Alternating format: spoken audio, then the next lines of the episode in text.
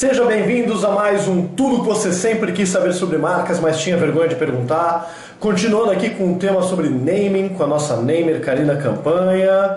E assunto, assunto é, é name, né? Ah, é, name, é name, é name, é name, É é name. Beleza? Vamos para a pergunta? Bom, vamos lá. A nossa pergunta é da Mariana Mira de Campinas. É, a pergunta dela, ela escreveu assim, na verdade: Naming. Acredito que seja mais simples que branding, sem tirar o mérito desse processo, é claro. Porém, gostaria de saber qual é o passo a passo ideal para criar um naming de sucesso. Bom, vamos lá. É, um naming, assim como identidade visual, assim como branding, cada um tem um processo próprio e diferente. Cada escritório tem a sua própria forma de trabalhar. Acho que mesmo quando a gente fala de naming, nenhum escritório trabalha exatamente igual ao outro. Então não dá para dizer que tem um passo a passo ideal. Claro que a gente sempre acha a nossa forma de trabalhar aqui melhor porque foi a gente que desenvolveu, senão a gente copiaria dos outros, mas é, não tem um jeito ideal. E aí, a gente está recebendo muitas perguntas bacanas como essa, como a sua, Marina. Mas o que é complicado, Mariana, é que não dá para explicar em todos os detalhes aqui num vídeo de 5, 10 minutos como funciona todo o processo de desenvolvimento de naming. Então eu vou falar rapidamente como é que a gente trabalha aqui para poder responder a tua pergunta e dar algum insight de como pensar e até da abrangência da complexidade desse processo. Então vamos lá. Tudo começa com o briefing, é a parte de justamente inicial do projeto, como qualquer projeto normal. Obviamente, daí as questões são direcionadas para os problemas específicos do nome. Isso vai gerar uma reunião, uma discussão. Na sequência, a gente vai fazer a parte de pesquisas. Como é que são as marcas da mesma categoria, como é que são os concorrentes e tem uma forma própria que a gente pesquisa isso e classifica os nomes dos concorrentes para entender se existe algum caminho melhor ou pior para seguir, seja ele seguindo a linguagem da categoria ou rompendo. Na sequência, a gente vai tentando buscar junto do cliente, de todos os processos dessa coleta, definir quais são os objetivos daquele nome. E a gente vai ter que criar uma hierarquia, porque não existe nome que consiga atender todos os objetivos do cliente. E, em função disso, dá para definir uma estratégia do nome.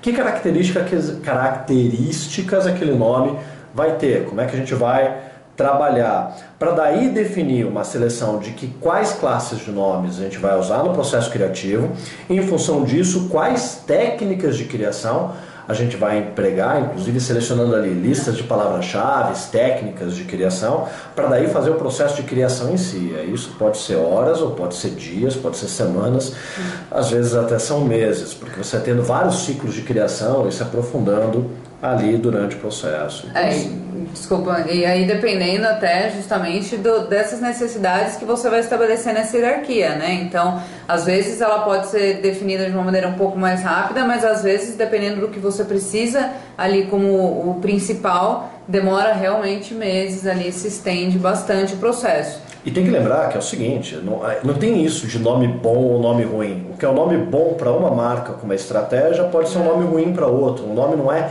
inerentemente bom ou ruim. Um nome super criativo, descolado, jovem, para uma marca tradicional vai ser um nome errado de É. qualquer forma. Aí depois que você tem uma- um bom volume de nomes criados, você tem que criar, infelizmente, volume. Aqui num processo simples de uma rodada de um dia, a gente cria mais ou menos uns 2 a 3 mil nomes, um processo de quase um dia inteiro criando. É um volume grande, claro que nem tudo são nomes bons, mas você tem que partir dos- das ideias óbvias para chegar nas melhores. Aí você vai para um processo técnico, não é aleatório, de pré-seleção, para encurtar essa quantidade dessa lista. E aí isso vai para o advogado. O advogado vai identificar quais daqueles nomes podem ou não ser registrados, tem registro no INPI, quer dizer, tem viabilidade, ou melhor, maior É, probabilidade probabilidade de de viabilidade de registro no INPI, porque nunca é, É, garantia. nunca Aí ele vai devolver daquela lista, que às vezes é de 20 nomes, aqueles 4, 5 que podem ser registrados, e a gente vai fazer uma avaliação de desempenho para poder identificar quais nomes eh, são melhores entre aqueles, não simplesmente quais a gente acha que são melhores, tem técnicas específicas para analisar o desempenho, para daí fazer a seleção final e o cliente poder proceder com a etapa de registro com o advogado. É, eu- essa avaliação de desempenho que a gente faz é sempre, na verdade, é com o público que a gente tem que. É, com o público dessa marca, né? Então também não é um- uma avaliação aleatória, ela sempre é direcionada para aquele perfil de público daquela marca. Porque senão, de novo, a gente acaba caindo no nome bom e nome ruim de uma maneira genérica ou até mesmo no gosto e não gosto, mas às vezes a gente tem que ter essa noção de que a gente gosta, mas nem, não necessariamente a gente é o público da marca.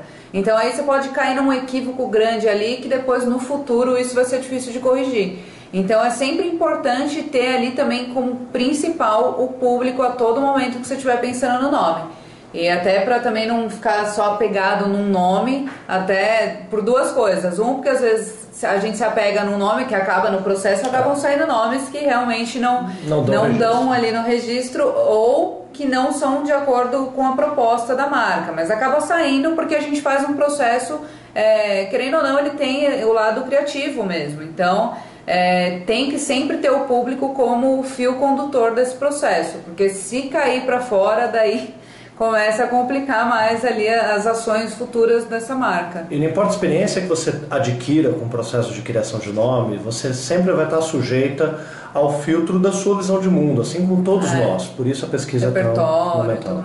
Eu sei que a gente passou nessas 10, 11 etapas aqui, a coisa de uma maneira um pouco rápida, Mariana, mas realmente não dá para, assim, não daria nem para gravar em 10 minutos um único tópico é. desse, mas pelo menos dá para ter uma ideia de que realmente criação é só uma pequena etapa desse processo, tem várias etapas que vêm antes e outras que vêm depois na seleção e avaliação.